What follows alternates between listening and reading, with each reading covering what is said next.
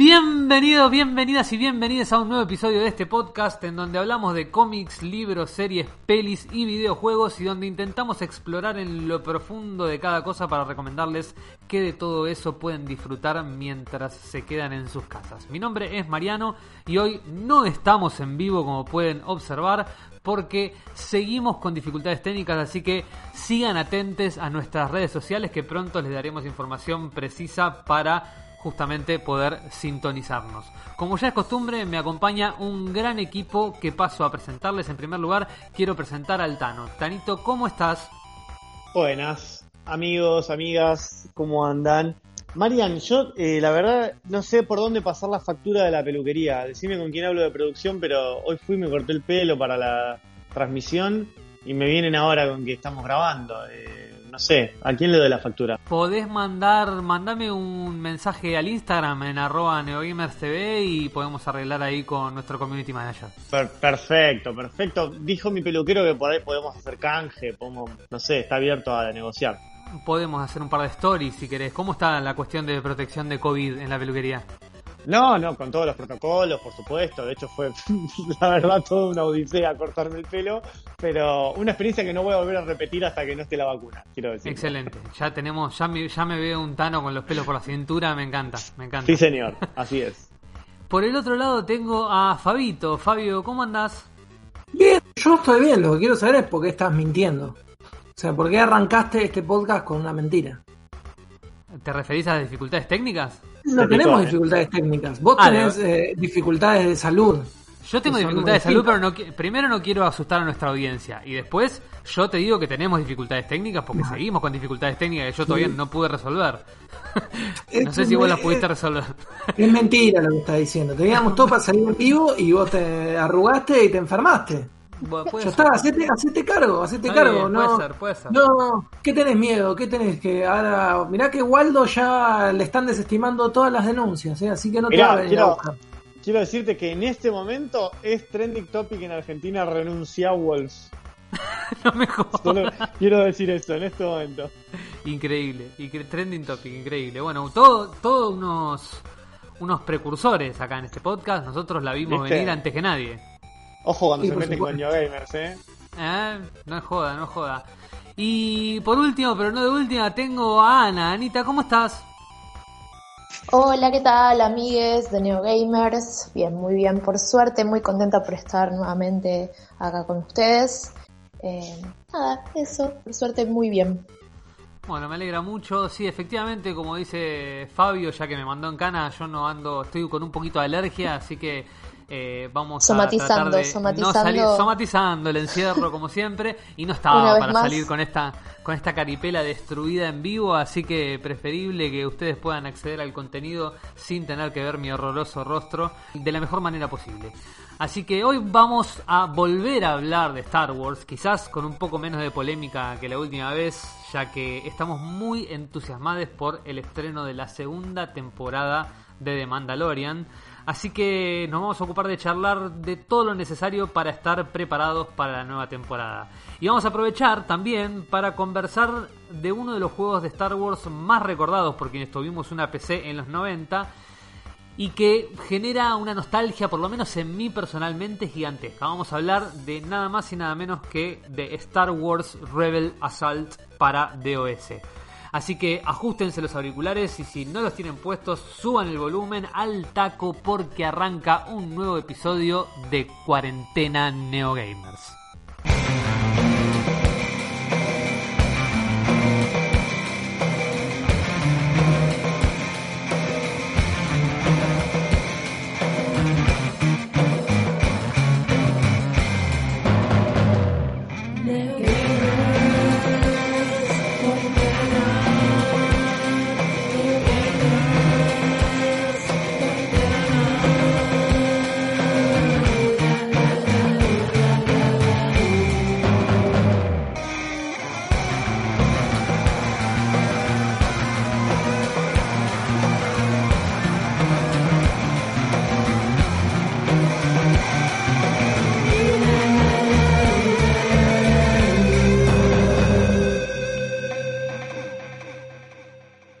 Bueno, y en el día de hoy viernes que estamos grabando este podcast, se estrena la segunda temporada de The Mandalorian en Disney Plus y Estados Unidos. En Estados Unidos, bueno, sí es cierto. Acá todavía no está Disney Plus, ¿no? Si, si no me equivoco. No, sí, está Disney Plus, pero llega. No, el 17 de, llega el 17 de noviembre. Pero ya el está 17 de noviembre. ¿Qué significa que ya está? Si no se puede acceder. Pero, ah, mira, yo, yo pensé que ya estaba, ¿no? No estaba disponible. No, no, todavía? no, Va a estar disponible a partir del 17 de noviembre. No se saben precios, no se sabe todavía. Bueno, sí, el contenido lo están anunciando por todos lados. Pero se va a poder acceder a partir del 17 de noviembre para Argentina. Bueno, así que tendrán que esperar al 17 de noviembre, pero mientras tanto, para calmar las ansiedades, vamos a charlar un poquito de lo que fue la primera temporada de The Mandalorian. Tano, ¿cómo, cómo la viste vos? Esta, ¿Qué te pareció a vos de Mandalorian? A mí de Mandalorian me encantó, creo que es un sentimiento compartido con gran parte del público fan de Star Wars, pero también con, con ajenos. A propios y ajenos me parece que les gustó mucho y que fue muy celebrada. La idea de de este capítulo y de esta columna es charlar un poco qué es The Mandalorian, en qué contexto se desarrolla de la historia, pero también contar un poco de en el, a nivel eh, franquicia de Star Wars, qué lugar ocupa The Mandalorian, repasar un poquito esta primera temporada para empezar a saborear esta segunda que se viene ahora. Que obviamente pueden aguantar hasta el 17 de noviembre que, que entran en, en vigencia, llamémosle, o que vamos a poder acceder a Disney Plus o lo podrán conseguir en, su kiosquito amigo, como dice Fabio. En streaming. Eh, la, ya está, la plataforma que ya está. Donde quieras, donde lo puedan conseguir, lo pueden ver. Ahora, la pregunta es, ¿qué es The Mandalorian? Bueno, The Mandalorian es la primera serie eh, de Star Wars eh, live action, digamos, ¿no? Porque ya tiene dos series animadas. Esta es la primera eh, actuada, digamos, con, con, seres humanos, live action. Y tiene bastantes particularidades a nivel serie y dentro también del universo de, Star Wars. The Mandalorian cuenta la historia de un mandaloriano. Vamos a explicar que los mandalorianos son una de las eh, civilizaciones, voy a decir, porque no es una raza, no es una especie, simplemente, eh, bueno, de hecho en, en, la serie dicen es un credo, ellos, o, él mismo, el protagonista, lo va a definir como un credo. Yo voy a decir que es una civilización que en un momento fue muy importante, en otras estuvo más eh, dispersa por la galaxia, en otro momento de resistencia, fue pasando por distintos estadios de organización, pero que al momento que nos encuentra esta serie de Mandalorian, se encuentra eh, en la resistencia, muy atomizada, y en ese contexto se desarrolla la historia donde encontramos a, nuestro héroe, que es un mandaloriano, en el planeta Nevarro. Dentro del universo de Star Wars, estos hechos ocurren después de los del regreso del Jedi, que para que ustedes entiendan es la 6, es la última película de Star Wars de de la primera, de la primera entrega, de la primera trilogía, Saben que esa película termina con la famosa batalla de Endor, donde revientan a eh, la segunda estrella de la muerte con la ayuda de los simpáticos Ewok. Después de esto, lo que se da es, según nos cuenta Mandalorian, un periodo de transición, donde eh, los rebeldes acabaron con el imperio como forma de gobierno, pero evidentemente, según nos muestran ya desde el primer capítulo, quedan células del imperio muy activas dominando un montón de planetas. ¿no? En esta, mientras se construye la nueva república, hay un periodo de transición donde hasta ahora era un interrogante a ver qué había pasado. Porque está claro que, obviamente es cierto, uno creo que, que esta serie te hace pensar en un interrogante que antes no nos preguntábamos. Bueno, una vez que tiraron la estrella a la muerte, al día siguiente volvió la, la República como estaba antes. No, evidentemente hay que, reponer un gobierno, hay que volver a organizarse y estamos hablando de que si eso fuera difícil para un país, imagínense para, eh, para galaxias enteras. Entonces, eh, está bueno el ejercicio de ver, bueno, ¿qué pasa cuando eh, logras tu cometido que era derribar al imperio? Bueno, esta es la propuesta que hace su creador, que es John Fabro, o Fabro, no tengo muy bien claro cómo, cómo es la entonación, a mí me gusta más Fabro, pero lo he escuchado Fabro y digo, bueno, no sé, por ahí es como el pan, Fabro. Fabro es un jugador de fútbol que está preso.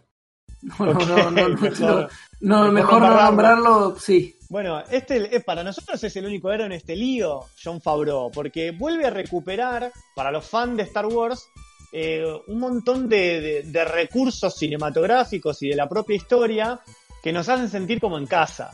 Y de hecho, una de las frases insignias de la serie es This is the way, esta es la forma, este es el camino que se lo repiten entre los mandalorianos que han quedado resistiendo. Bueno, pareciera que es un mantra que en realidad va dirigido hacia el resto de la comunidad Star Wars. Esta es la forma de continuar con la saga, es por acá. Y la verdad que ha recibido muy buenas críticas de los fans, pero como decía antes, también de gente que, se está sumando ahora y, de la crítica también. John Favreau, entonces, eh, él lo que propone es decir, bueno, ¿Qué pasó después de la caída del imperio? John Favreau, para quienes no sepan bien cómo ubicarlo, es básicamente Happy del universo Marvel, digamos. Es el asistente y patiño de Tony Stark en todo lo que son las películas del universo Marvel. Sí, y no solo eso, es el director de la primera película del MCU, que es eh, Iron Man, del 2008. Y de varias películas de Disney que para mí están bastante Exactamente, exactamente. Y del fiasco del Rey León. Tenías que decir que era un fiasco. A mí no me pareció un fiasco, pero bueno, dale, sigamos. Bueno, bien, decíamos entonces que eh, los hechos ocurren unos pocos años después de eh, la caída de la Estrella de la Muerte, de la batalla de Endor, donde nuestro héroe, un mandaloriano de los pocos que queda, en el planeta de Nevarro, se encuentra con, eh, con personas del sindicato de eh, cazarrecompensas. Aparentemente nuestro héroe sería un, un cazarrecompensas para buscar distintos trabajos, ¿no? Los primeros capítulos se lo muestra como un cazarrecompensas más que eficiente, que esa es justamente la, la fama que traen aparejada los mandalorianos. Se dice que son los mejores soldados de la galaxia y por eso muchos de ellos, no todos, eh, se han volcado a la actividad de cazarrecompensas. Entonces lo encontramos en el planeta Nevarro, que parece que es un planeta que ha sido parcialmente cooptado por este sindicato de cazarrecompensas para intercambiar algunos trabajos. Uno de estos trabajos lo lleva a un planeta casi desolado, donde encuentra una criatura muy especial.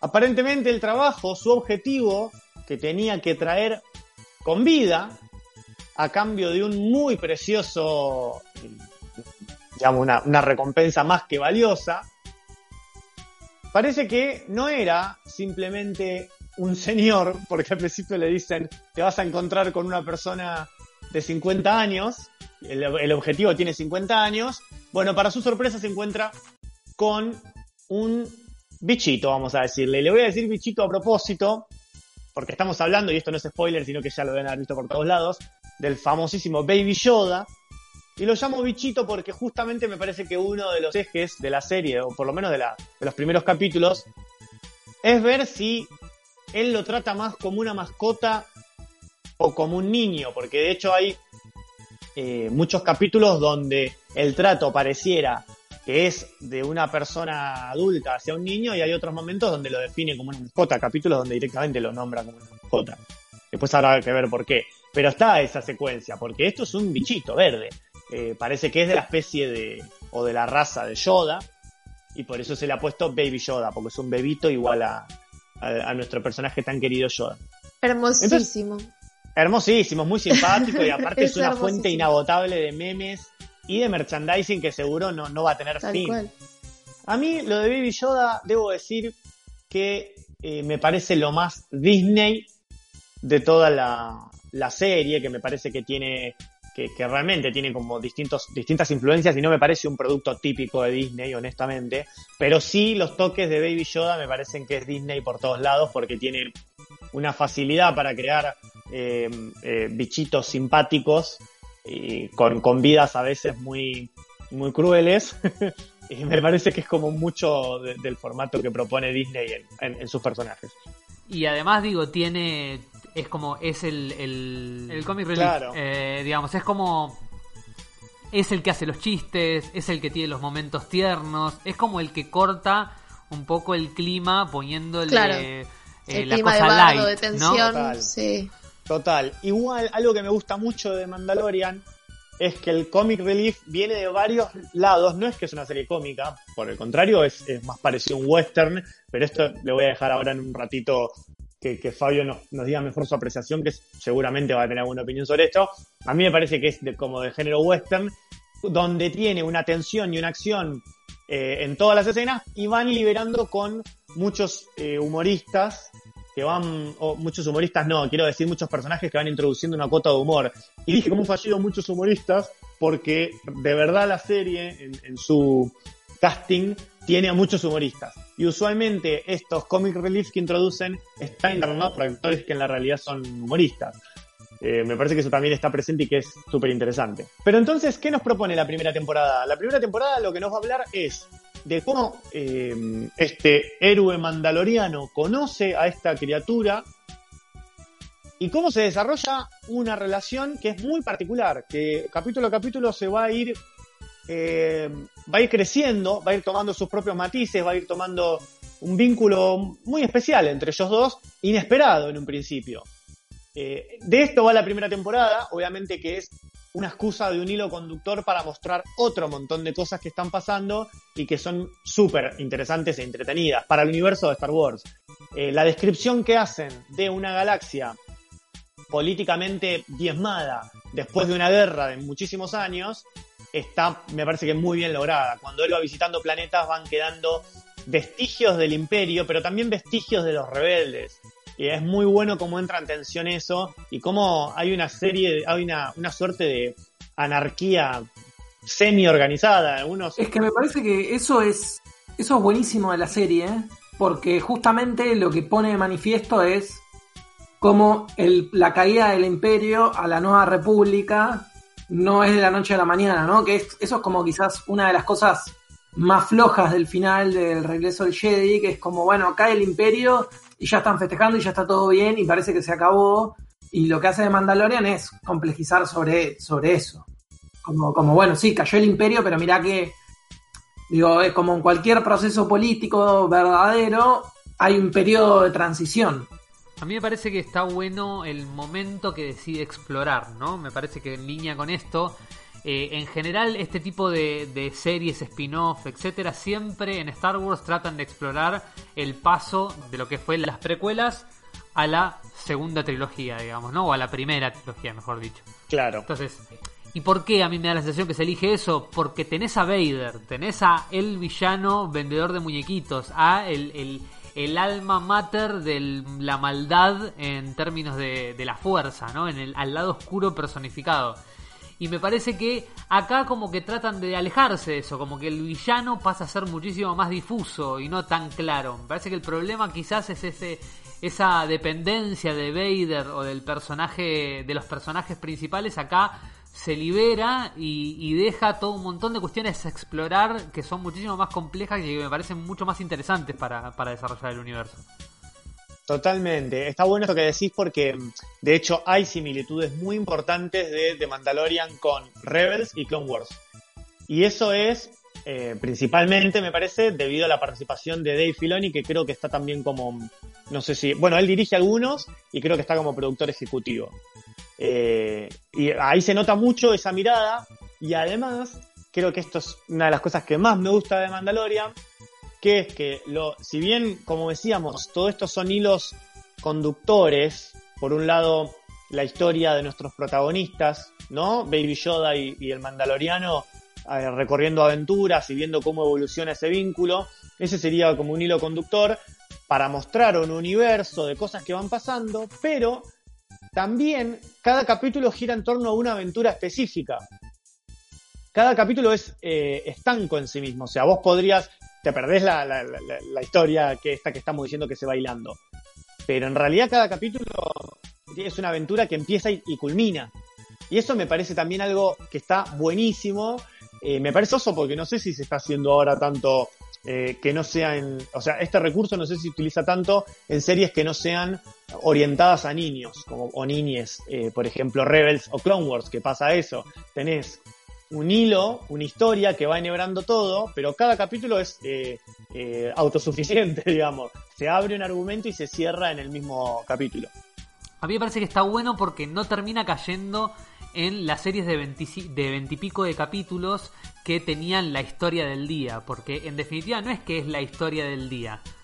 Hay un hilo dentro de esa historia que tiene que ver con la historia principal y que tiene mucho que ver con la historia principal. Pero como vos decís, cuenta una historia, no es que hay un eh, continuará, digamos, más allá de que el hilo principal sí está en continuará. Me parece que eso está bien combinado eh, en el sentido de que está muy bien hilado cada una de esas aventuras individuales, me parece. Está bueno porque cada de esas aventuras individuales hace al total, pero de una manera determinante, porque te van, aprovechan esa aventura para mostrarte cosas del personaje, para mostrarte cosas de su pasado, para, para mostrarte cosas importantes del universo eh, como decíamos recién, el contexto en el cual se está viviendo. Aprovechan cada milímetro que tienen de los capítulos para, para mostrarse eso. Me gusta mucho que en uno de ellos, no sé si es el tercero, segundo, tercero, visitan un planeta eh, aparentemente pacífico con unos aldeanos que, viven eh, aparentemente en un estado de, nada, sí, de paz, pero de repente irrumpe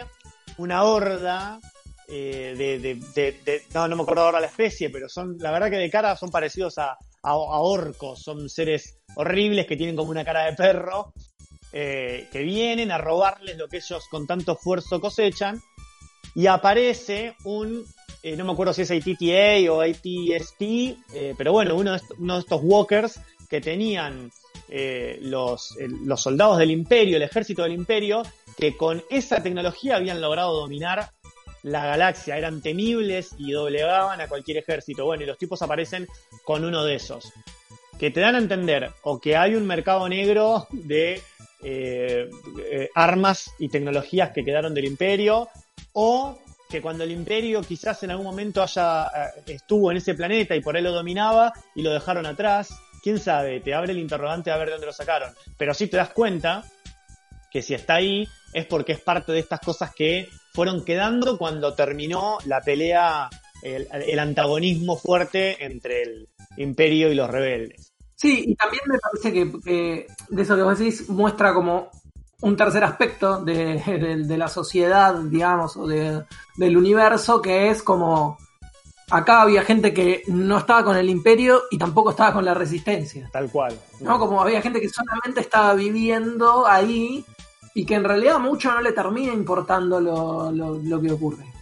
Total. De hecho, hay algunos diálogos con eh, Quill, que es un, uno, de, los personajes que se hace amigo del protagonista y que lo ayuda en momentos fundamentales. Y hay un par de conversaciones, no las quiero spoilear porque me parece que está bueno disfrutarlas, pero que el guion está recuidado en esa conversación para evidenciar que cuando gobernaba el imperio no era todo tan bipolar y había un montón de gente que caía en esos grises y que se veía obligada por ahí a colaborar con un bando u otro por la supervivencia, no porque estaba convencida que había que estar con un bando o el otro. Pero bueno, Fa, me gustaría saber también cómo, cómo lo ves vos en, tu opinión más con un ojo cinematográfico, si coincidís también que se puede enmarcar en un género medio western. Yo me parecía, a mí me hace acordar un montón de películas eh, de Mandalorian. Eh, y no he visto tantas, pero es como que tiene para mí muchas referencias a películas más viejas. Sí, bueno, a ver, a mí lo, lo, que lo primero que me parece que está buenísimo es que hay todo un laburo de reconstrucción de, de cómo era, digamos, visualmente, incluso explorando más, pero hay como todo un esfuerzo por recrear visualmente y, por mejorar eh, e, esa imagen de la, de la primera trilogía que está buenísimo. Después tiene algo. Eh, inventaron como, como una técnica para, para filmar que es increíble, que es que básicamente lo que hicieron es como generar un domo que permite una proyección 360 de un escenario que no es real. Eso es esto como, esto es zarpado. Es como una locura y, ¿Pero en un estudio lo hacen esto? En un estudio, y en exteriores. proyectan un domo? En un estudio y en exteriores se generan como algo que es bastante habitual en el cine, que es como la lo que se suele llamar como bueno, como la retroproyección, que, que, era, que es muy habitual, que es como tener algún lugar donde vos proyectás un fondo y hay una escena que transcurre adelante, pero eso lo hicieron 360, eh, entonces eso permite como casi como la construcción de un escenario eh, que está creado de manera digital, pero que se filma, o sea, que al momento en el que se filma, que no es que se agrega por croma, sino que ya está en, la escena en el momento en el que se hace, es una locura. Em, después, eh, visualmente la serie me parece que está muy, muy trabajada y tiene algo de esto que vos decís que es que es de alguna manera un western, porque básicamente es un cazarrecompensas que, que, tiene como misiones que, ir haciendo, pero además, eh, esto que, que, vos habías notado, que es como que, bueno, que cada capítulo pareciera ser autosuficiente o que tuviera la misión del día, eso también lo abordan de una manera muy inteligente, que es que cada capítulo también tiene como un género propio. Por ejemplo, vos tenés el, el capítulo, si no me equivoco, creo que es el 6, que es el de mm, el de la cárcel. El, eh, sí, muy particular ese, sí, sí. Que es eh, The Prisoner. Bueno, en ese, ese capítulo es, eh, digamos, una clásica película o una clásica construcción de una película de escape o de encierro, como podría ser, qué sé yo, si alguien que está viendo y vio Asalto en el, en el precinto 13 de Carpenter, es eso, es como, o incluso con cuestiones más parecidas a Alien, digo, de bueno, de, de una serie de personajes atrapados en un lugar en el que sucede algo raro y del que, y en el que y del que se tienen que escapar o que van pasando de una zona a la otra de la nave, digamos. El capítulo anterior eh, es un capítulo en el que, que es el más corto, dura menos de 40 minutos, que eso también es, es interesante de, de, de la serie, que no todos los capítulos duran lo mismo, pero bueno, en el que él se, alía para poder arreglar con, para poder conseguir plata para arreglar la nave, creo que era con el, el, otro cazarrecompensas que le, que, le propone eh, como capturar a alguien que están buscando del imperio a cambio de que lo ayude. Y ese capítulo también es increíble porque es, em, es muy interesante cómo, cómo está diseñado de puesta en escena, digo, como hay una espera, están ellos separados, está como el trayecto que tienen que hacer, como todo, eso está, está sumamente bien, bien trabajado y bueno, cada capítulo... Me encantó ese, me encantó ese capítulo, muy bueno. Cada capítulo tiene como, bueno, como esa microestructura que funciona dentro del propio capítulo y que además expande el universo y cuenta la, la trama general. Mi profesor de historia de los videojuegos, Guillermo Crespi, a quien le mando un saludo y les recomiendo muchísimo su podcast Modo Historia, eh, no sé si en algún momento nos va a escuchar, pero igual le mando el saludo. Qué buen nombre. Qué buen nombre para el podcast. es excelente. Gran nombre, gran nombre y gran podcast, de verdad. Realmente eh, una clase por podcast, les diría que es. Em, él es profesor de guion y lo que sostiene es que justamente de Mandalorian lo que tiene es un guion eh, de videojuegos. Está guionado como un videojuego. Hay una quest principal, digamos, una misión principal, que es la que contó el Tano respecto de, bueno, proteger o, llegar, llevar con vida a Baby Yoda eh, al lugar donde se lo pidieron. Y luego distintas trabas, distintas quests secundarias que van obstaculizando ese camino y que se van resolviendo a medida que van pasando cada uno de los episodios. Obviamente, él, él no lo decía de la mejor, él lo decía como una crítica, yo para mí no es una crítica, de hecho para mí es una buena descripción y, lo hace muy atractivo, sobre todo con esta, con esta particularidad que dice Fabio de de la individualidad de cada episodio como un género en particular. Me parece que eso va sumando, como que cada quest secundaria no queda únicamente en una quest secundaria, sino que va construyendo la quest principal. Y, eso me parece como muy, interesante eh, como serie. Entonces, cada capítulo, digamos, la trama va concluyendo, no es que se van continuando, si bien hay un hilo conductor entre un capítulo y otro, van concluyendo, ¿no? Claro, en realidad, es, o sea, vos tenés una trama general que tiene como conflictos que, se desarrollan a lo largo de toda la trama. El conflicto de esta primera temporada es básicamente que eh, en, el, en, el primer en el segundo episodio Mando tiene que hacer una misión que básicamente implicaba entregar a Baby Yoda a unos ex agentes del imperio, digamos, o, o personas que trabajan con el poder residual del imperio. Él se niega a eso entonces eso hace que, digamos, le caiga, por, haber incumplido una misión, que le caiga una orden de búsqueda eh, de casa a lo largo de todo el universo.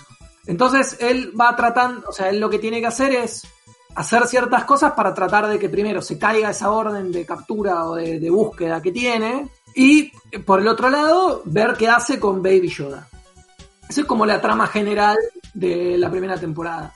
Y en el medio, en, en este viaje que va haciendo él, va atravesando diferentes lugares y en cada uno de esos lugares transcurre algo del relato que también te cuenta un poco de, de, la trama general, digamos. Según lo que ustedes me dicen, me parece como una forma re curiosa de generar expectativa, ¿no? Que no es que dejan, no sé cómo habrá terminado la primera temporada, ¿no? Pero no es que dejan, digamos, un final demasiado inconcluso, ¿no? Que eso es lo que suelen, digamos, con eso es lo que suelen jugar algunas series, que ahí es donde generan expectativa y donde generan la manija, me parece como re desafiante, eh, generar no sé si me explico lo que quiero decir. Sí, que hay muchas series que dependen del, ¿cómo se llama? Cliffhanger. ahí está. Ah, mira, tiene un nombre, claro, exacto, porque vos... todo, porque es, es el gancho que te permite, o sea, te lo, te lo ponen a tu héroe colgando de un precipicio con una mano, con un dedito, dice, oh, se morirá hasta la próxima semana. y, te dejan un año colgando para que vos estés un año manija esperando la temporada siguiente, ¿no? Y eso es como que juega un montón, digo, me parece más desafiante, ¿no? Plantear una trama como la que cuentan que tiene el Mandalorian. Seguro. Eso. Al final igual terminó medio así, pero en la última. No, más o menos, más o menos. Pero eso nace mucho de em, una serie que se llamaba Dallas. Ah, claro. que tiene un capítulo muy especial en el que supuestamente le pegan un tiro a un personaje y vos no sabés qué pasó con ese personaje y ahí terminaba la primera temporada. ¿No? Después, bueno, por supuesto, había como toda una explicación y qué sé yo, pero eso es como uno de los cliffhangers más recordados de, de la historia de la tele porque porque es eso, no era, no era tan habitual, pero, pero es en estructura narrativa se usa mucho. Tal cual, sí, Netflix está plagado de, historias de ese tipo, que dependen de eso, te diría. Totalmente. De Mandalorian tiene eso, pero yo creo que, que, digamos, si vos ves la primera temporada, la primera temporada cierra, tiene, o sea, se resuelve ese conflicto y como el universo es tan grande y, los, y digamos de la manera en la que se resuelve, permite que haya una segunda temporada y, además te pone como una pastillita sobre algunas cosas que se pueden seguir eh, explorando en la segunda, que te dejan un poco manija, pero de alguna manera la historia eh, cierra y concluye. Y con relación a lo que decía Marian de la estructura de videojuegos, para mí es sumamente así. De hecho, en el final de temporada se nota porque pasa algo que habitualmente pasa en los videojuegos, que es eh, el upgrade del personaje, ¿no? ¿no? No vamos a spoilear, pero pasa algo con Mando que como que obtiene una nueva habilidad, como que desbloquea eh, una, una nueva opción del personaje. Ahora que lo planteas como upgrade de personaje, te digo, lo veo represente no solo eh, en ese o en esos últimos episodios a lo que hace referencia, sino a lo largo de la primera temporada. Él va ganando eh, distintas nuevas habilidades y distintas nuevas, bueno, eso se puede adelantar, eh, armaduras o recursos, digamos, para, para su propia su propia armadura. Sabemos que los mandalorianos se caracterizan, lo recordarán de Boba Fett y Jango Fett, por tener eh, una armadura con muchos recursos bélicos distintos. Eh, y parece que este personaje, a medida que va haciendo sus aventuras, va ganando y va sumando a su armadura distintas, distintos de esos recursos, ¿no? Eso, eso es tal cual, está muy bueno. Y bueno, tiene gente muy, o sea, tiene gente muy interesante detrás.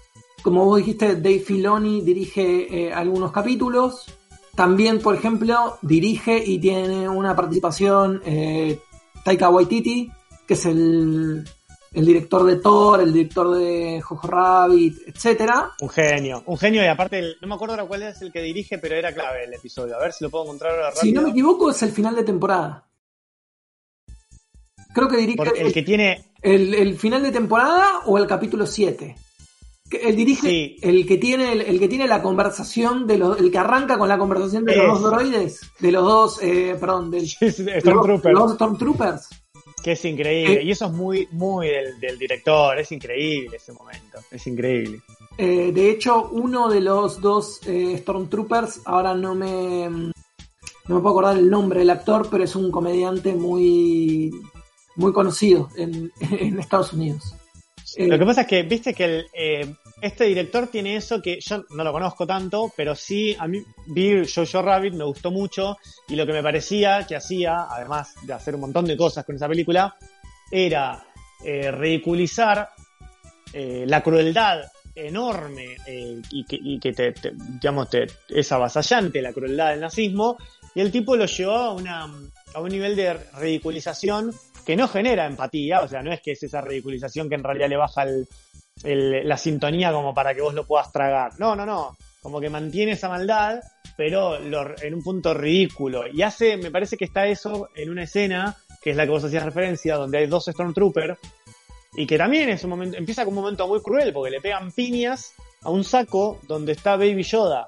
Y vos decís, es, es que un momento más feo de la serie, decís, no, Baby Yoda. Totalmente. Bueno, es, y, eh, y, después los termina ridiculizando también. No, el, está, realmente muy bueno. El actor que les decía es Jason Sudeikis, que, que aparece ahí como, como Stormtrooper. Después, bueno, hay, hace un personaje también, Taika Waititi, que es la voz de del droide, digamos, que, que recuperan. Hay, hay un droide que termina que era como un droide Ah, que estaba el droide asesino. que tenía que Sí. estaba seteado para matar a Baby Yoda y lo terminan hackeando. Eh, vos mencionaste, por ejemplo, a Quill. Eh, Quill, la voz de Quill la hace Nick Nolte. Em, también, por ejemplo, eh, hace un personaje Giancarlo Espósito, que es Gustavo Fring de, mm, de Breaking Bad. Eh, qué sé yo, el malo, digamos, uno de los primeros malos es eh, Warner Herzog, que es eh, uno de los directores de cine más importantes de, Alemania y uno de los documentalistas más importantes de la historia del cine. El, el jefe, de alguna manera, o la persona que le asigna las misiones a Mando, eh, que es el personaje de Gref Carga, lo hace Carl Weathers, que es Apollo Creed. Apollo Creed, claro.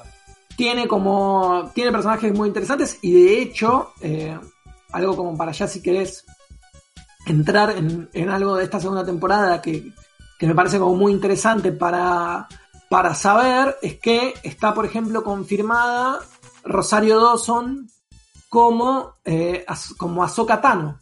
Que ahí hay como algo que uno No, mortal.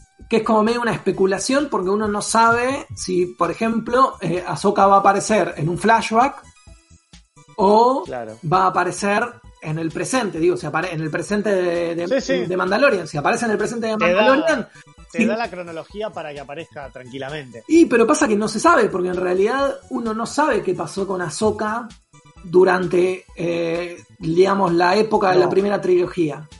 Porque vos, vos tenés, bueno, hasta, hasta la, después de la Orden 66 y todo lo que vino después, vos entendés que ella se escapó, que no, que no la mataron, está todo lo que sucede en Rebels, pero ¿qué fue de su vida después de Rebels?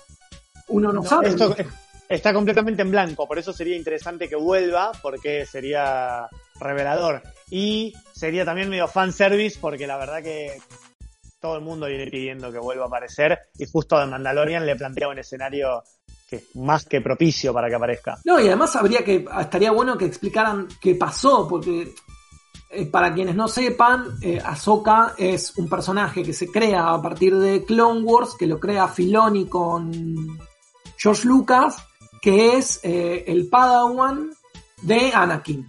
Que después de que se da la, de- después de que Anakin se convierte al lado oscuro y dan la orden de matar a todos los Jedi cuando Palpatine asume, ella se escapa, pasa a la resistencia y se explora toda esa etapa en otra serie que viene después de Clone Wars, que también la crea Filoni, que es Rebels.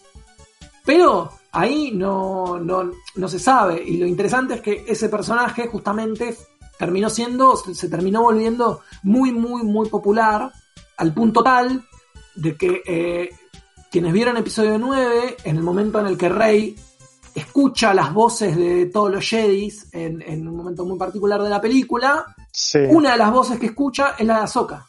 Tal cual. Eh, con lo cual está, está raro porque no se sabe qué pasó. No se sabe si está viva, si no está viva, cómo. Y bueno, y también está confirmado que va a aparecer, por ejemplo, Boba Fett. Yo tengo que decir algo polémico y es que la verdad, Boba Fett al lado de Mando no me despierta absolutamente nada, tengo que decirlo. Está todo bien con que si no fuera por eh, Boba Fett, Mando no sería nadie porque digamos que toda la mitología, toda la mitología mandaloriana nace a partir del fanatismo por Boba Fett. Pero lo cierto es que como personaje no tiene nada en la saga de Star Wars, Boba Fett más que un casco lindo. y encima es un, encima es un error, porque lo peor de todo es que Boba Fett no es un mandaloriano. Sí, Boba Fett es, un no. Bueno, pero eh, eh, de alguna manera, bueno, yo bueno, no, no, es spoiler demasiado. No spoilemos. Estoy dando vueltas. No spoileamos, no spoileamos, pero digo, eh, Mando como personaje me parece muchísimo más interesante y sobre todo con lo que los capítulos que tuvimos ya se desarrolló de una manera que me interesa mucho más y me produce mucha más curiosidad saber qué va a ser de su vida que realmente me aparezca Boba A mí lo que me da bronca es que eh, yo apuesto siempre a crear nuevos personajes y a enriquecerlos y meterles y, confiar en, esa creatividad y en, un nuevo personaje. El universo de Star Wars te lo permite, porque es muy generoso, es muy amplio. Entonces, recurrir siempre a los personajes clásicos, a mí me parece un choreo. Lo, hemos hablado acá muchas veces. A mí me encanta Darth Maul, es de, la, de, la, de la, del primer episodio, de La amenaza fantasma, que yo le tengo mucho cariño porque es la película por la cual yo entré a la saga Star Wars pero es claro que lo cortan al medio con un sable. Entonces todas las, resurrecciones que tuvo después en las series y demás me parecen simpáticas, pero la verdad que me parecen un poco eh, haraganas, ¿no? Me parece como falta de, creatividad en pensar un nuevo personaje. Bueno, Boba lo tiran adentro de, el, de, adentro de Sarlacc. Es un bicho gigante que crece entre el desierto y que se lo come. Y no hay ninguna evidencia que pueda que sugiera que él zafó de ese, de ese martirio que era eh, ser digerido eh, por la eternidad, como dice C-3PO, en los siete estómagos, infinitos estómagos de Mike Sarlacc. O sea, ¿por qué traerlo de nuevo? No lo sé. Sobre todo con un gran personaje como Mando, ¿no? Como es eso lo que digo, que en definitiva, digo, hasta estéticamente es medio parecido. Entonces digo, ¿para qué? igual. ¿Para qué construir y traer de nuevo a Boba Fett? Lo de Ahsoka sí, en cambio, me parece interesante porque, nada, sobre, es, un, es un personaje femenino que a Star Wars en general eso le suele faltar. Y sobre todo es un personaje femenino con, con, una fuerza dentro de la historia muy, muy particular y me parece que puede llegar a ser interesante, siendo que nunca la vimos en live action tampoco. Entonces me parece que ahí hay algo para explorar que puede, que puede estar bueno. Rosario Dawson me gusta, eh, está muy bien para. Tiene, tiene, como una cosa, tiene como un rostro que físicamente te da a, a Soca y además te la imaginás como con todo ese, con todo ese maquillaje y todos esos efectos prácticos en la cara para, para parecerse a Soca. Y eh, bueno, quienes no hayan visto la serie o quienes la hayan visto, solo con esta pastillita para cerrar, me parece muy interesante que presten atención al final, sobre todo al último momento, ¿no? Porque hay una. Hay como una especie de easter egg a Rebels con eh, el único, creo que es el único momento en la serie en la que aparece un sable. Eh, y, bueno, es un sable muy particular que además tiene un vínculo muy interesante con eh, los mandalorianos. Sí, señor. Yo quiero decirte que me, lo estaba viendo en casa, me paré y aplaudí. Increíble. Me paré y aplaudí. Increíble. Y, no, no lloré porque, porque me tomó tan de sorpresa que no pude ni procesar el llanto. Pero te juro que fue como. No, realmente, de, de, lo último que viene sacando Star Wars es creo que lo mejor que pueden ver. Eh, saltéense las últimas tres películas de la trilogía y vayan a ver directo, vayan a ver directo de Mandalorian porque realmente es una, una gran serie. ¿Son cuántos? ¿10 capítulos o 8? ¿Cuántos son? 8 capítulos. Como dijo Fabio, no todos duran 40 minutos, incluso hay algunos que duran menos, así que se ve de un tirón y le digo que la van a extrañar, así que es un buen momento para verla y no extrañar tanto porque el 17 eh, por medios legales van a poder pagar Disney Plus y verla y si no, eh, pueden verla en su kiosquito amigo o Streamio, que ya hablamos un poco de la legalidad eh, sospechosa, por lo menos, de ese sistema, pero pueden verla también desde ahí. Así que gracias, Tano, por esta reseña y traerme. La verdad que me recordaste esta serie y estoy ahora me agarró una manija. Estaba tranqui, ahora me agarró una manija. tal cual. Que no te puedo explicar. Tengo muchas ganas de verla. Tomamos eh, nota. Y ya que venimos manija con Star Wars, eh, yo les quiero hablar de una perlita que para mí realmente me voló la cabeza en su momento y le diría que es hasta mi primera aproximación a Star Wars. Yo ya había visto las películas de Star Wars, pero lo que me metió de lleno en, ese universo maravilloso fue realmente este juego. Les voy a hablar de Star Wars Rebel Assault, que no es el primer juego de LucasArts de Star Wars, pero tiene la particularidad de ser sí el primer juego en CD-ROOM. ¿Por qué importante que sea el primer juego en CD-ROM? Porque el CD cambió muchísimas cosas. Entre ellas trajo la posibilidad de almacenar enormes cantidades de datos para lo que estábamos acostumbrados en el estándar de la época.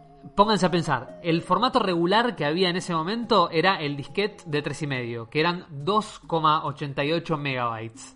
O el de 5 y un cuartos, no sé si recuerdan el disquetote negro flexible de 1.2 megabytes. Bueno, el CD-ROOM tenía una capacidad de 650 megabytes o 700. Era como exponencial el cambio de tamaño. Bueno, este cambio revolucionó no solo las PC, sino incluso las consolas.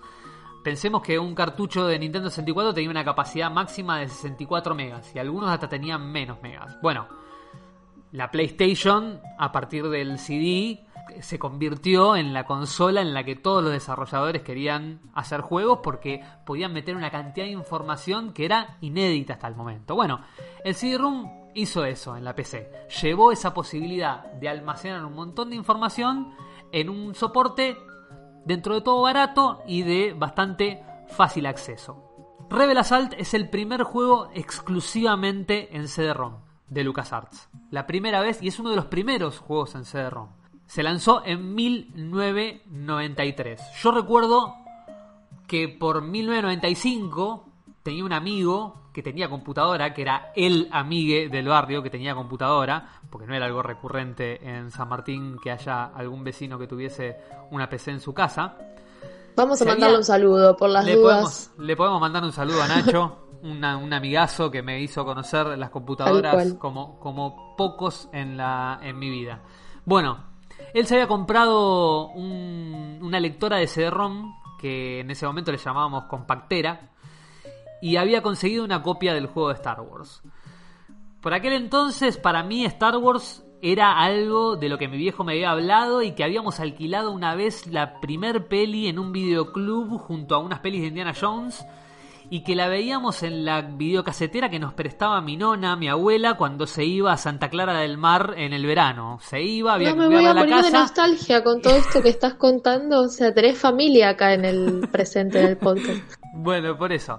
Me prestaban, nos prestaban la videocasetera y mirábamos esas piles. Imagínense que todavía faltaban cuatro años para que se estrenara la primera de las precuelas. Bueno, Nacho enciende la compu, pone el CD, ejecuta el Norton Commander, que era una especie de gestor de archivos para DOS que volvía más amigables los códigos súper enroscados que tenías que poner en DOS para hacerlo funcionar. Arranca un calibrador de joystick en la pantalla con una crucecita en el medio como para tratar de, mover y, calibrar la palanca. Era un joystick de palanca el que tenía porque el papá de Nacho era eh, mecánico de aviones y era medio fan de los simuladores de vuelo, entonces tenía su palanca para jugar eh, simuladores se oscurece la pantalla y aparecen las letras azules que dicen A long time ago in a galaxy far far away. Y automáticamente se apaga esas letras y arrancan las trompetas estridentes y la música de Star Wars empieza a salir de esos parlantitos al lado de la tele que me voló la cabeza. Imagínate que yo venía de jugar Monkey Island, Maniac Mansion, Carmen Sandiego, todo que tenían un sonido que salía del parlantito de la, de la compu y que con suerte le podía llamar música a esa acumulación de ruidos. Bueno, de repente tenías orquestas, voces de narrador, era la película viéndola en el momento de la presentación. Todo eso con una batalla espacial contra un Star Destroyer en tres dimensiones renderizada con distintos cortes de la película y escenas. Era básicamente la peli de Star Wars en el monitor de la computadora. Bueno, eso para mí fue Star Wars Rebel Assault. Es el tercer juego de la franquicia que fue lanzado por eh, LucasArts ex Lucasfilm Games. Nosotros ya hablamos varias veces de LucasArts en este podcast, sobre todo de la mano, De, la, mano de la columna de Ana con las distintas eh, aventuras gráficas. Bueno, LucasArts era la empresa desarrolladora de videojuegos y de distintas tecnologías de efectos especiales visuales de justamente George Lucas, que en todos los 80 se dedicó a hacer videojuegos de aventuras gráficas y videojuegos de simuladores de vuelo de guerra porque no tenía las licencias ni los derechos para hacer videojuegos de Star Wars. ¿Por qué? Porque el señor Lucas le había dado los derechos para hacer los juguetes a la empresa Kenner, que si no saben de esta historia, y de cómo se generaron los juguetitos de Star Wars, pueden ver eh, The Toys That Made Us, que es el, la docuserie de Netflix, que a mí me encantó. Hermoso. Y que ahí... Ya el primer episodio creo que, empieza a hablar con los juguetes de Star Wars, porque es fantástico toda la vuelta que tuvieron y cosas, es hermoso. Exactamente, bueno, como los videojuegos en aquel momento eran estaban dentro de los derechos de los juguetes, Lucas no podía hacer con su empresa videojuegos de eh, Star Wars. Entonces recién en 1991 pudo recuperar los derechos de Star Wars y empezar a hacer juegos. Este es el tercer eh, juego de Star Wars que saca LucasArts. Y justamente yo lo traigo porque es el primero en salir en CD-ROM. Es básicamente el que establece el estándar de calidad que después va a empezar a elevarse en las distintas aventuras eh, que, fue publicando LucasArts. Como yo le dije recién, LucasArts hacía simuladores de vuelo y sobre todo de batallas aéreas. Entonces, ¿qué hizo eh, LucasArts? Combinó la experiencia que tenía en este tipo de simuladores de vuelo con, obviamente, las naves espaciales de Star Wars, que era como le entraba como anillo al dedo. Y Rebel Assault es uno de los primeros que explota a pleno esta idea. Es en gran parte un simulador de batallas espaciales, pero lo particular es que la visión de tu nave va a tener distintas perspectivas según el nivel que estés jugando. A veces tenemos la cabina en primera persona, es decir, nos vemos como si fuéramos el piloto y tenemos todo el instrumental adelante.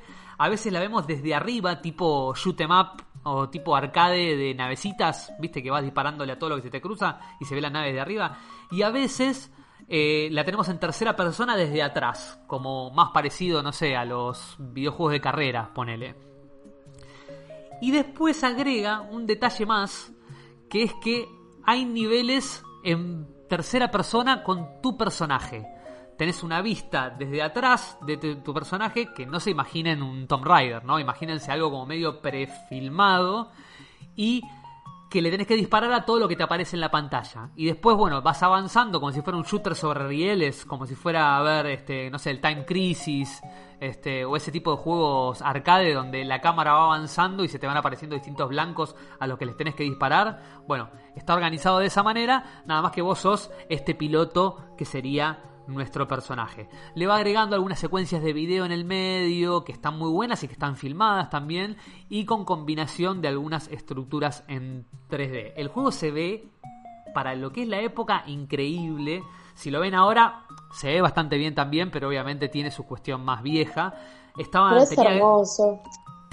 tenía gráficos pre-renderizados en 3D. Esto significa que son eh, gráficos o sea, eh, modelos generados en tres dimensiones y después como fotografiados o extraídos los, los sprites para que vos lo veas como si fuera en 3D, pero en realidad no los está generando el juego en tres dimensiones, sino que el juego reproduce la fotografía de esa construcción en 3D. Es una tecnología que usó mucho Donkey Kong Country, digamos, que parece tres dimensiones, pero en realidad son fotos de los modelos en tres dimensiones para ponerlo en un lenguaje muy simple porque un programador me estaría asesinando. Em, el juego sigue las aventuras de un joven piloto conocido como Rookie One. Se mataron con el nombre, que es... increíble, ¿eh? So Creativity. Sí, sí, sí, mal, mal. Que podés elegir que sea mujer también, ¿viste? Ah, mira, eso no me acordaba. Eso no me acordaba. Bueno, interesante. Siempre se llama Rookie One. Que se llama también, se llama también Rookie One, pero es female o male. Exactamente. Las opciones. One. Ay, qué vergüenza. Nacido en Tatooine, también para ser originales, y también es un granjero para ser originales. Eh, no se aleja demasiado de la historia de Luke Skywalker. Todo lo que es no arriesgar nada, ¿no? Ir todo. no, y ahora, cuando, y ahora cuando escuches cómo viene la historia es, maravilloso. A ver. Tiene que ir cumpliendo distintas misiones con los rebeldes que se enmarcan en la historia entre el episodio 3 y el episodio 4. Es como un universo alternativo que transcurre en la cronología de las películas, pero los hechos que todos conocemos se ven modificados un poquito, sobre todo respecto de sus protagonistas. Por ejemplo, eh, el juego termina con el famosísimo asalto a la Estrella de la Muerte y el disparo clave que la destruye, pero en este caso no, no es Luke Skywalker quien dispara a la Estrella de la Muerte, sino que es el mismísimo Rookie One. Rookie One, sí señor. Quien logra acertar el disparo. Y, el único héroe en este libro. Pero, pero luego de que el comandante rebelde Jake Farrell en un A-Wing nos salve de morir en manos de Darth Vader, no sé si le suena. Básicamente es la secuencia donde el Millennium Falcon con Han Solo en su conducción termina ayudando a Luke a dispararle a la Estrella de la Muerte. Bueno, en este caso es un comandante rebelde y es Jake Farrell en una nave que no tiene ni de cerca la épica que, el, que tiene el Millennium Falcon, quien nos ayuda a destruir la Estrella de la Muerte.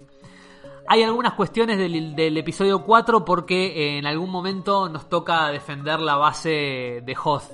Pero bueno, hay como una mezcla y hay como un ida y vuelta. En definitiva termina en eh, la destrucción de la Estrella de la Muerte. Son 15 capítulos y esos 15 capítulos tienen a la vez una escena filmada, cada uno, en la cual eh, fracasamos, digamos. Es como que tenés un final alternativo por cada capítulo. Si no lográs cumplir con la misión, se desencadena esta, esta escena que te muestra cómo, cómo fracasas. O explota tu nave, o chocas contra algún lado, pero todo eso como filmado. Todos los personajes tenían eh, sus voces, o estaban doblados, cosa que eso era súper novedoso para, para, ese año y sobre todo tenía que ver con aprovechar la capacidad que daba el CD-ROM. La música es muy buena, toda la música es original de las películas, los sonidos, los disparos, las explosiones, todo te lleva a Star Wars. Entonces era como una locura, todo muy comprimido. Cuando si lo llegan a jugar actualmente van a escuchar que se nota que el sonido tiene una compresión alta, pero ese es, realmente la música de Star Wars, es los sonidos de Star Wars, que incluso es más de lo que podemos decir del anteúltimo Battlefront, que ni siquiera tiene la música original de, de Star Wars de fondo.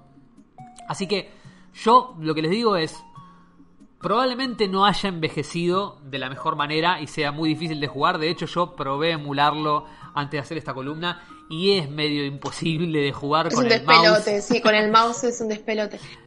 Te iba a decir que el, que está detrás también de la música del Rebel Assault es eh, Michael Land, de quien estuvimos hablando hace un par de episodios atrás, el mismo que los Monkeys. Bien, increíble, bueno, o sea, es los muchachos de, LucasArts, sí, sí, los muchachos de LucasArts siempre es fantástico. poniendo gente de calidad para laburar. Se nota realmente el laburo musical que tiene el juego es, es, es muy, muy bueno y como les digo, te mete directo en la franquicia.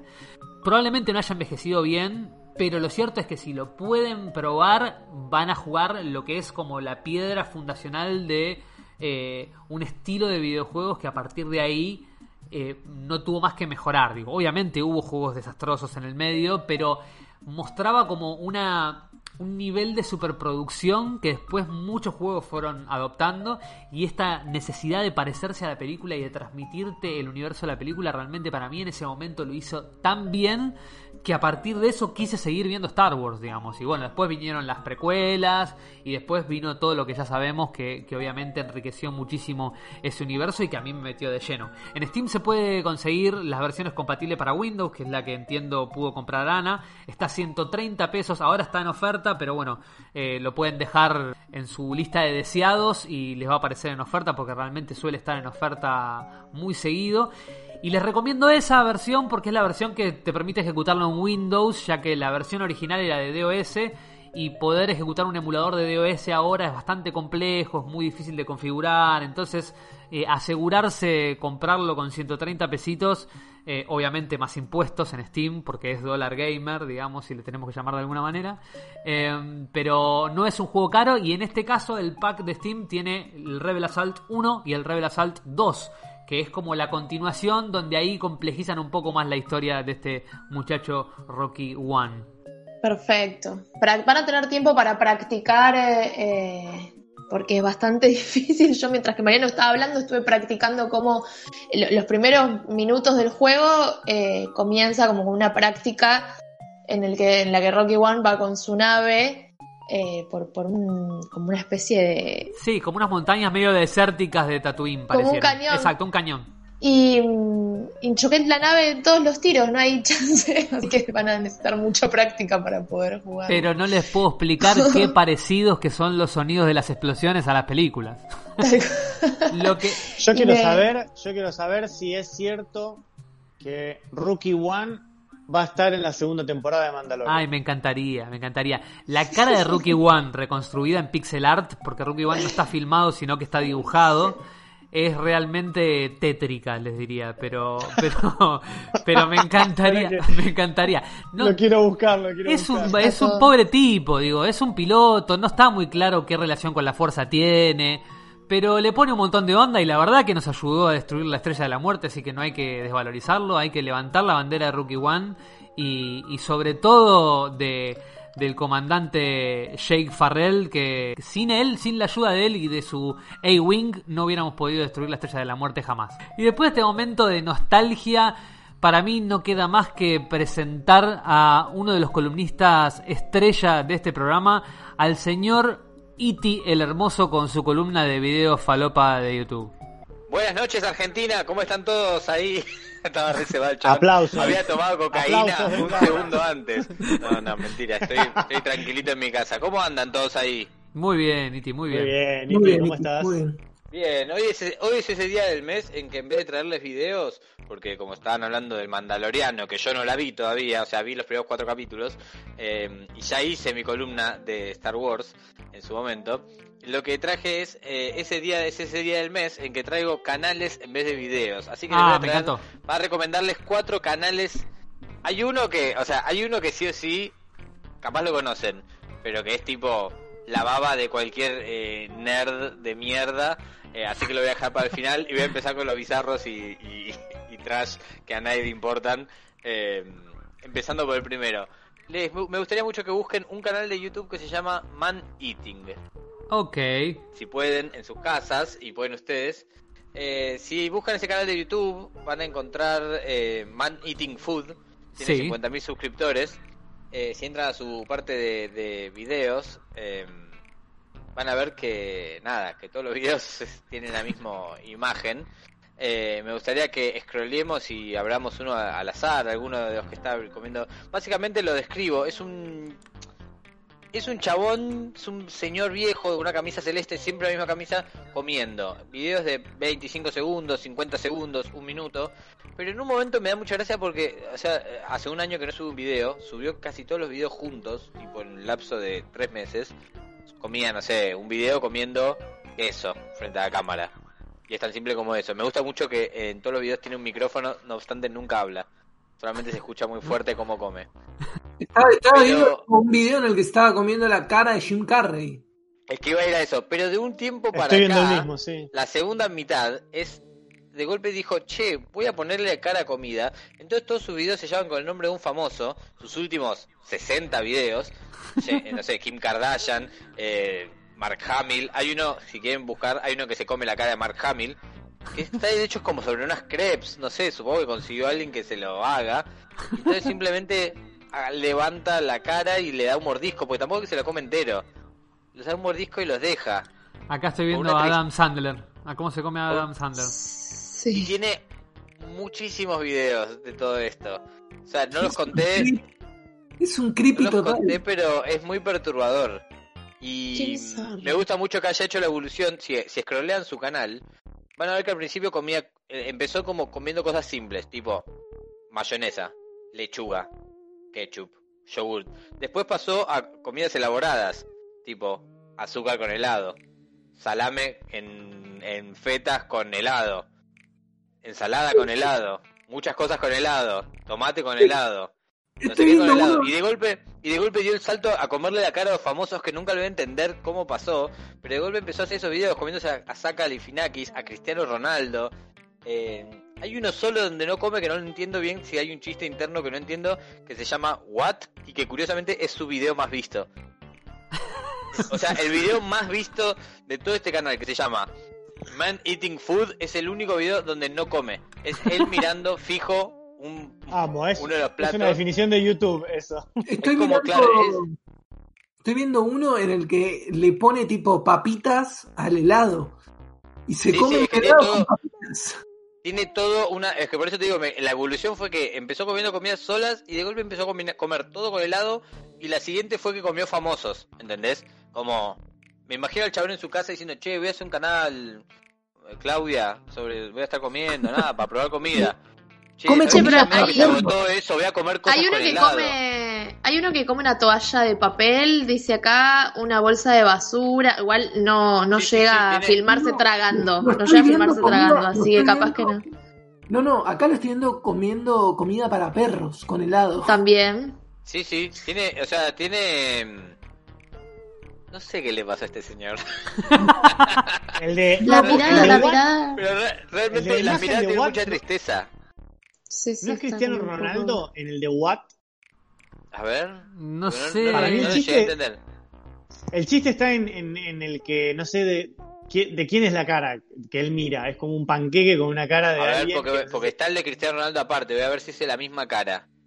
Tan, tan, esto, es periodismo de investigación, ¿eh? Esto es lo que la gente necesita saber. Mm, no es exactamente la misma cara, ¿eh? ¿No? ¿Y mm. quién es? No, parece alguien más duro. Parece alguien más. Eh... Hay uno que tiene un símbolo de pregunta. Ah, porque ya arranca con el personaje comida. Lo que voy a reclamar y lo que pretendo que me indemnicen después es que los relacionados, los videos relacionados que después me sugiere YouTube por ver estas cosas. Y bueno, lo siento, la vida es así. Y pasamos de comer, este video, este canal es un canal, aparte podés ver todos los videos creo que en 20 minutos porque son 100 videos pero duran todos 25 segundos, así que no soy bueno para matemáticas, pero podés ver todo el canal en muy poco tiempo. De, pasar de comer, pasamos a un, canal que es bastante conocido, capaz lo conocen, se llama Leaking Guy. Em, como el nombre lo indica, es un chabón que se dedica a lamer cosas, a lamer lugares, para ser más específico. Tiene con un personaje enmascarado. Tiene desde lamiendo eh, la, oficina de YouTube, lamiendo eh, dinero, lamiendo 10 mil dólares, lamiendo un coso de policía. Me gustó mucho que lo último... Un jet. Un jet, dice acá el que acabo de encontrar. Todo lo último que empezó a subir fue lamiendo, tipo, yendo a lamer el área 51. Eh, lo, detuvieron, supuestamente según los videos lo detuvieron y lo metieron, estuvo preso. Eh, y después, curiosamente, dejó de subir videos, así que puede ser, qué sé yo. O sea, bien terraplanista, a favor de las Bien terraplanista, bien fanático de, de, Naruto, muy de Naruto. Eh, pero sí, es, eh, no sé si lo encontraron, pero Es, es, eso, simplemente va corriendo hasta un lugar, le, pega una lamida y se va. A veces lo persigue gente, a veces la gente le dice cosas, eh, pero en general es un tipo que algunos videos duran eso, 25 segundos. El, a mí me gusta mucho realmente el que lame el auto de policía. ¿Y en tiempos de COVID cómo hace este muchacho? Y no subió más nada. supongo que por eso no subió más videos. Porque los últimos videos que subió fueron eh, reeditados de su de él lamiendo el área, eh, el área 51. Pero nada, es un canal, eh, Leaking Guy, que se llama, eh, dura, tiene, mm, dura, cualquier cosa, digo, esa cocaína, eh, eh, tiene 229 mil suscriptores, o sea, es bastante popular. Y de hecho, este, curiosamente, este canal tenía un canal secundario que también era Leaking Guy porque este se lo habían cerrado y había subido un montón de videos a ese canal y ese canal se lo cerraron y después le quedó este. Entonces hay muchos videos que tenía el chabón que desaparecieron. Em, pero bueno, nada, esa es la breve historia de este Leaking Guy. Pasamos al siguiente que es mi canal preferido de los que voy a decir hoy. Es el más falopa de todos porque no tiene ningún tipo de gracia, solamente va a tener gracia para mí, pero espero que lo puedan apreciar. Se llama, si pueden buscarlo, Action Movie FX Action Movie FX. Tiene 59.200 suscriptores. Ah, y básicamente, y básicamente son 500 millones de videos que se llaman Car Crash in, eh, no sé, Chilicote, Car Crash in Downtown Peoria. Todos duran 7 segundos, algunos, los mejores duran un poco más. Y siempre es un chabón, una persona, perdón, que frena un semáforo y le agrega una animación de, de choque entre dos autos uno que es el, una camioneta y la policía, siempre es el mismo choque, lo que hace que ver muchos videos me, me dé mucha gracia realmente. Eh, o sea, tiene muchísimos En distintas esquinas. En distintas, esquinas. lo, único que cambia es que, lo único que cambia es que siempre elige otra esquina para frenar con el semáforo del auto y después pegarle la misma animación del mismo coche de policía con el 482 arriba, chocando contra la misma camioneta negra. Pero lo que más me gusta de esto es que, o sea, en general duran 7 segundos, 8 segundos. Pero hay videos que duran 2 minutos. O sea, tipo, llega con el auto hasta un semáforo, está todo el semáforo entero. y en los últimos 3 segundos mete la animación eh, del, mismo choque y termina. En el último evolucionó. ¿Qué? ¿Por qué? Eh, eh, el último video publicado es Sinkhole. Y cambió la animación. Sí, sí, ahí cambió la animación, hizo, hizo un agujero. Pero fue hace... Exclusivo Neo Gamer. hace, dos años. hay uno arriba de un subte, hay uno que hace el mismo choque, pero arriba de un subte, con gente adentro todo. No, no, es que, es que, o sea, el chiste para mí no se agota nunca. O sea, me parece increíble. No, y el choque, te digo, el choque es mejor que el final de Carancho. de Carancho, el choque está mejor hecho. Es re, re, re, re. Lo que más gracia me da de, este canal es que la descripción, si van a la descripción, dice tipo Action Movie FX, te deja agregar eh, eh, efectos de Hollywood eh, a tu iPhone y a tu iPad en, tu propio cosa. Es como que es un coso de pruebas. Es, una... es una app. Es una, app. Es un, bot. Claro. Es un canal de testeo de tipo, mirá, podés donde quieras agregar este auto chocando con este carro de policía, ¿entendés? Donde quieras, el cielo es el límite. Eh, después, de hecho... Ah, tiene algunos otros videos que son distintos, pero el 90% son tipo estos. Increíble. Increíble. Increíble, increíble, increíble. Y aparte, eh, los comentarios siempre son tipo, no entiendo por qué esto es gracioso. Why, why this is so funny? tipo como gente que vio 18 videos de esto y no puede más. Notizada. Ahora te digo que me quiero bajar la app, eh. Ya me convenció. No sé si hay que pagarla o no, pero me convenció. Quiero hacer esto en el living de mi casa. El último canal, yo doy por sentado que capaz lo conocen, pero me parece que eh, eh, es muy para este para este podcast, ¿conocen un canal que se llama The Hacksmith? Mm, no lo conozco. No, yo tampoco. Tiene 10,8 millones de suscriptores. Ah, The Hacksmith. Una banda. unos locos que se dedican a crear tecnologías de películas, de cómics, de cosas en el mundo real, pero tipo real, no tipo te enseño a hacer tu sable láser con una luz, sino que eh, literalmente hacen o sea, hicieron un sable láser con un láser controlado para poder ah, tipo abrirlo y cerrarlo con un láser que quema a 4000 grados el metal, ¿entendés? Tipo crearon literalmente el sable láser en el mundo real. Hicieron un martillo de Thor que pesa no sé, 95 kilos y que es imposible de manejar salvo que seas tipo súper poderoso. Hicieron el, el traje de Alien, el de Ripley, el de, el de amarillo con las pinzas, lo hicieron, em, o sea, lo recrearon todo, y la verdad que es muy falopa verlo, porque yo estuve horas mirando los videos. No puedo creer el video. Me fascina. No puedo creer el video, sale, o sea, realmente hicieron algo muy peligroso, crearon No, no, no, no. Aparte, y fueron haciendo, fueron haciendo una puerta? No. Sí, sí, sí. O sea, el, el, sable láser posta es el que dice plasma lightsaber, que es de plasma literal. Porque antes habían hecho unos con, por ejemplo, hicieron el de Kylo Ren, que visualmente es el de Kylo Ren, corta y todo, pero es no, es láser, es un es como con, con un metal súper caliente, no sé qué, no se puede prender y apagar. O sea, lo enchufás y se prende y es eso es súper caliente. Y en cambio, pero después, sí, como la gente lo fue criticando, siguieron haciendo versiones hasta que hicieron uno que es de plasma. O sea, aprieta un botón el chabón y sale un fuego de color eh, que decía es increíble porque lo, lo, colorean con sales que salen de, una, de, un, de un tubito muy chiquito. Entonces pueden hacer sales de todos los colores. O sea, es una locura. Y después hicieron un, el, el o sea, la verdad que es para ver todos los videos, porque cualquiera que te digo te da ganas de verlo. Hicieron el, el escudo de Iron Man con un guante para que tipo te lo tiran y vos lo, lo enganchás de una con imantadamente con tu brazo. O sea, vos lo tirás y lo traes de vuelta. Eh, el tridente de Aquaman, estoy viendo. Y el tridente de Aquaman es lo más, es lo más pedorrón. Igual, es tipo, son tres chorros de agua muy fuertes, pero son tres chorros de agüita que salen cosas. A mí los mejores son los del martillo de Thor, posta, que hicieron uno que es zarpado. Y después todo lo que son los capítulos que estuvieron haciendo para hacer el traje de Iron Man. Eso estaba viendo. O sea, con... Hicieron la mano, el guantelete para disparar rayo, el guantelete para tirar un láser que queme, no sé cómo se dice. El casco para que se cierre y se abra solo y tenga el chabón. Ay, acá hay uno que vuela. Acá hay uno que vuela. o sea, con. Los Increíble. O sea, reconstruyen absolutamente todo. Algunas cosas, sobre todo la más, la de los videos más viejos, no llegan a estar tan buenos. Creo que el, sable es como el sumum de todo lo que pudieron hacer.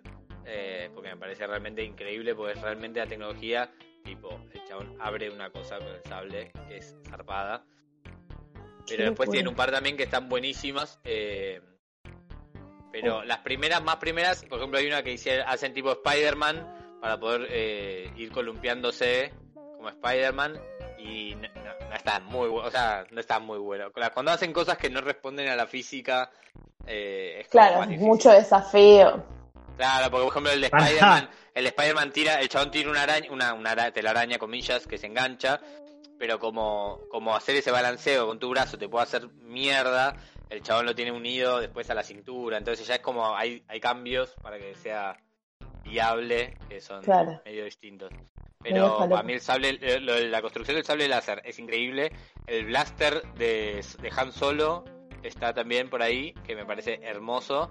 Y después eso también, que como se nota que son muy fans de todas las cosas que hacen, entonces le ponen mucho detalle a que visualmente, bueno, la realización del mango de la espada láser esta última es hermoso. Yo voy a decir lo mismo.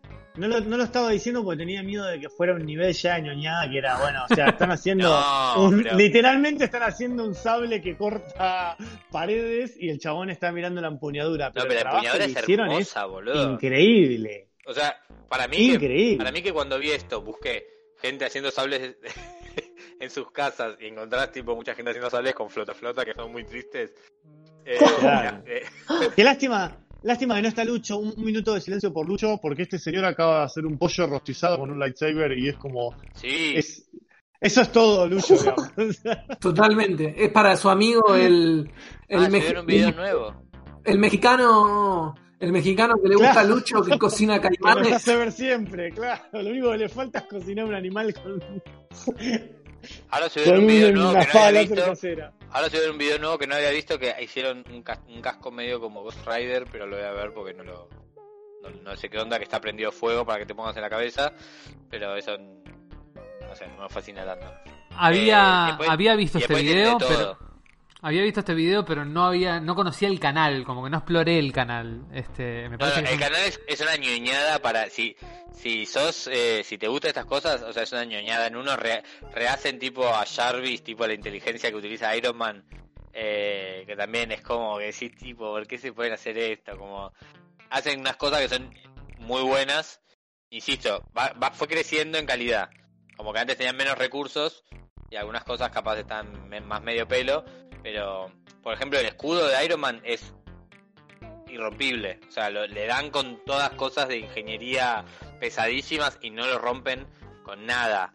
El, el, el, cuando hacen el martillo de Thor, el último, porque hicieron uno, pero después otros locos lo superaron eh, para hacer uno más pesado y estos volvieron a hacerlo, lo rellenan con un metal especial y ver cómo lo rellenan es increíble, boludo, unas máquinas gigantes que tiran unos chorros de no sé qué, ahora no me acuerdo qué metal que pesa y tipo un centímetro cúbico de, ese metal pesa 5 kilos, eh, nada, para mí es como un flash arpado. Me gusta que para probar, el, para probar el escudo del Capitán América tiene una espada como la de Thanos.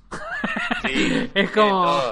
Ese, me encanta, me encanta. Sí, la verdad que increíble este último canal y creo que eh, me voy a ir a dormir viendo esto. no, no, es que tienen toda la tecnología que se te ocurra. Hasta la, espada de Cyclops, no sé, tienen mil cosas que se pueden hacer. La espada de Kylo Ren. La espada de Kylo Ren está igual y es zarpada. Está igual. Eh, y, parece que puede lastimar a alguien, pero posta. No, todas las armas lastiman mal. El, el guante de Iron Man que dispara rayo eh, el chabón le dispara, en un, en un momento dispara cosa y lo deja prendido y sigue haciendo otra cosa y se dispara en la pierna y se hace una quemadura. O sea, son unos pelotudos, pero unos genios, pero unos genios también, o sea, me parece nada, zarpado. Eh, este, este canal me, Muy bueno. Este canal me parecía que, que los iba a volver locos porque yo lo encontré hace, no sé, cosa de dos meses y vi literalmente casi todos los videos en un día entero estuve tipo todo el día mirando videos como un loco diciendo, no, y también hicieron esto, uy, a ver, oh no, guau, zarpado, uy, uy, también hicieron esto, y estaba tipo, todo el día así, así que nada, flasheenla porque tienen de todo, o sea, es zarpado. Increíble. Sí, sí, es un sacado. acá de los videos relacionados para ti, Animals with Autotune Compilation. ¿Cómo no se me ocurrió antes eso? Pará, yo igual estoy viendo, estaba hasta recién, estaba mirando videos de rusos. Un día me gustaría hacer un especial de rusos porque la verdad que... Lo que queda después de E.T. Restoy. Hiciste... ¿Ya hiciste el especial de Yankees hablando de Argentina? Ahora tenés que hacer el de rusos hablando de Argentina. Me parece que voy a hacer un especial de rusos, sí. Me encanta. La próxima, muy bien. La próxima va a ser especial viviendo en Rusia. me encantó. Bueno, Iti. espero que les haya gustado, espero que les haya gustado y que tengan material para, para sus sueños húmedos eh, de, de, comic, de Comic Con. Este, de sobra, de sobra. Sobre todo con este y con el de efectos especiales de choque de patrullero en las esquinas. Yo me voy a bajar la app porque necesito que eso pase en mi living lo antes posible. Pero, Gracias. si te mostraba primero este y después te mostraba el del efecto especial ese de un auto chocando. Era retrucho, boludo. Este tenía que dejar para el final. Está muy bien, está muy bien, está muy bien. Bueno, Iti, la verdad, muchas gracias. Genial. Gran columna como siempre. Muchas gracias, Iti. bueno, por favor. Yo creo que con esto ya podemos ir redondeando este eh, gran episodio. Tienen contenido para tirar para arriba, tienen para ver videos de YouTube hermosísimos, tienen para jugar un juego que marcó a Star Wars para siempre y tienen una serie que realmente eh, vale la pena. Es una serie que está muy bien y que incluso este, deja el sabor amargo que te dejó que te dejaron las tres pelis de la última trilogía y metete de lleno en Nemar. No, no, no, Está bien, bueno, pero viste que el cierre, ya lo discutimos, esto no lo matemos ahora, pero viste que no cerró bien, no cerró, dejó un sabor amargo, dejó un sabor amargo. Había había un futuro lindo y se y todo todo el, un mal final puede cagar una película lo sabemos ya lo dijo el ladrón de orquídeas de Mandalorian no solo te saca ese mal trago sino que te augura un futuro promisorio, digamos. Te dan más ganas de seguir viendo Star Wars. ni hablar, ni hablar. This is the way. Ni hablar. Así que, bueno, como les digo siempre, síganos en redes sociales, síganos en arroba neogamerstv en Instagram. Denle follow a nuestro canal de YouTube, que es eh, youtube.com barra neogamerstv y twitch.tv barra neogamerstv denle a la campanita, así tienen nuestras transmisiones al día y se enteran en el momento exacto en que comenzamos a transmitir, porque pronto vamos a transmitir este podcast también en vivo, que lo van a tener eh, disponible probablemente el próximo viernes a las 22. Así que cuídense mucho, higienícense las manos, sigan las recomendaciones del Ministerio de Salud y nada, nos vemos próximamente en un nuevo episodio de Cuarentena Neogamers. Hasta la próxima, amigos.